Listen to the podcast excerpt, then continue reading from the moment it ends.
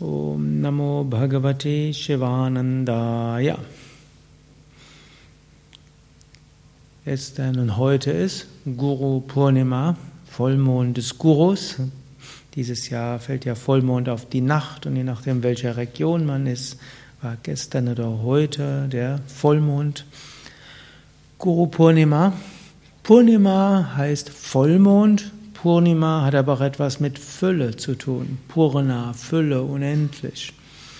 Und der Guru gibt uns auch in der Fülle und will uns zum Unendlichen führen. Und das ist auch das Besondere an der Spiritualität. Letztlich nur Spiritualität kann uns dauerhaft die Erfüllung bringen. Auf einer relativen Ebene können wir alles Mögliche bekommen.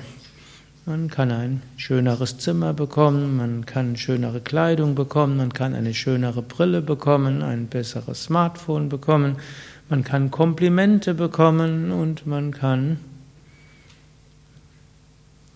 liebevolle Zuwendung bekommen. Aber bringt es uns Erfüllung? Letztlich erstens ist keine Garantie, dass es so bleibt. Der Körper kann in Probleme kommen und Krankheiten erzeugen. Die Brille kann zertreten werden, das iPhone kann runterfallen und kaputt gehen. Menschen, die einem heute wohlgesonnen sind, sind morgen nicht so wohlgesandt. Und derjenige, der sehr freundlich mit einem umgegangen ist, geht vielleicht im nächsten Moment nicht so freundlich um. Und angenommen, es würde dauerhaft so bleiben. Menschen machen einem immer Komplimente. Menschen sind immer freundlich. Das gleiche Smartphone bleibt ewig intakt. Was wird dann passieren? Wir gewöhnen uns dran, fragen, what's next? Was kommt als nächstes? Wir werden niemals Erfüllung finden im Relativen. Und Eben zum einen, das Relative ist vergänglich. Das ist wichtig zu verstehen. Und immerhin, wenn das Relative vergänglich ist, dann können wir immer noch die Illusion haben, ach, wenn es nicht vergänglich wäre, dann wäre ich ja glücklich.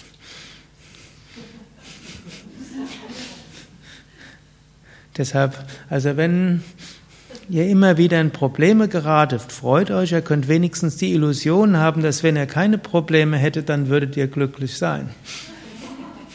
Schwieriger ist es, wenn ihr tatsächlich über eine Weile keine Probleme habt. Der Geist wird dann umso enttäuschter sein. Und letztlich, realistisch gesehen, haben wir alle eine Mischung aus beidem. Wir werden öfters damit konfrontiert, dass das, worauf wir gebaut haben, verschwindet, kaputt geht. Wir werden auch manchmal damit konfrontiert, dass das eben nicht kaputt geht und wir enttäuscht sind, dass es eben nicht uns das bringt. Und natürlich, unser Geist ist vorausschauend und selbst wenn etwas nicht kaputt ist, denken wir, es könnte kaputt gehen.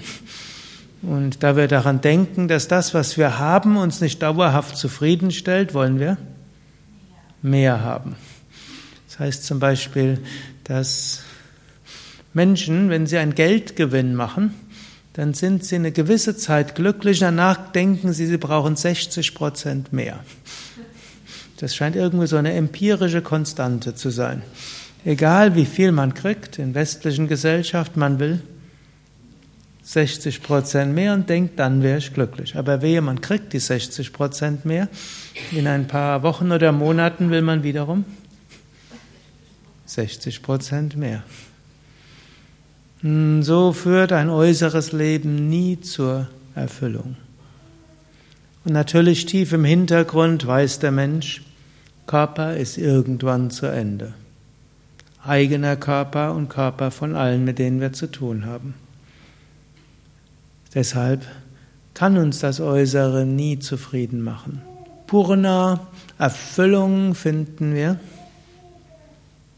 wenn wir das Ewige erfahren. Und das Ewige ist nicht der Körper, es ist nicht die Psyche und es ist nicht unser Prana.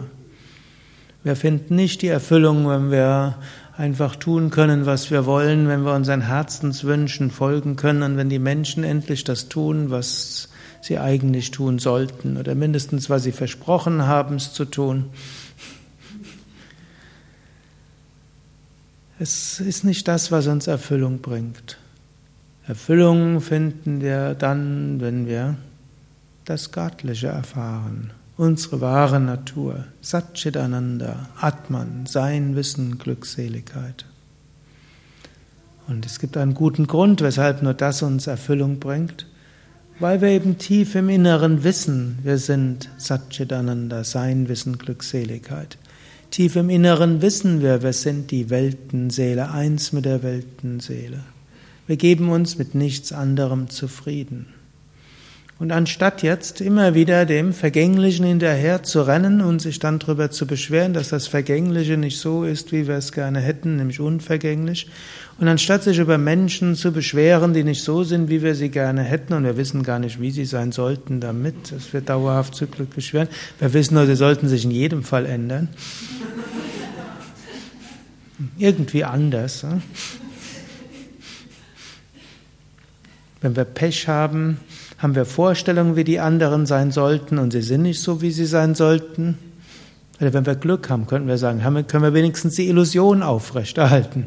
Wenn wir Pech haben, haben wir mal ein paar Menschen, die so sind, wie wir sie gerne hätten, und dann stellen wir nämlich fest, es ist trotzdem nicht Erfüllung.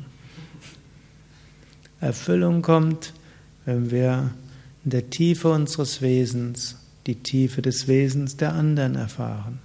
Erfüllung kommt, wenn wir unsere eigene Tiefe des Wesens erfahren und die Tiefe der Seele des Universums.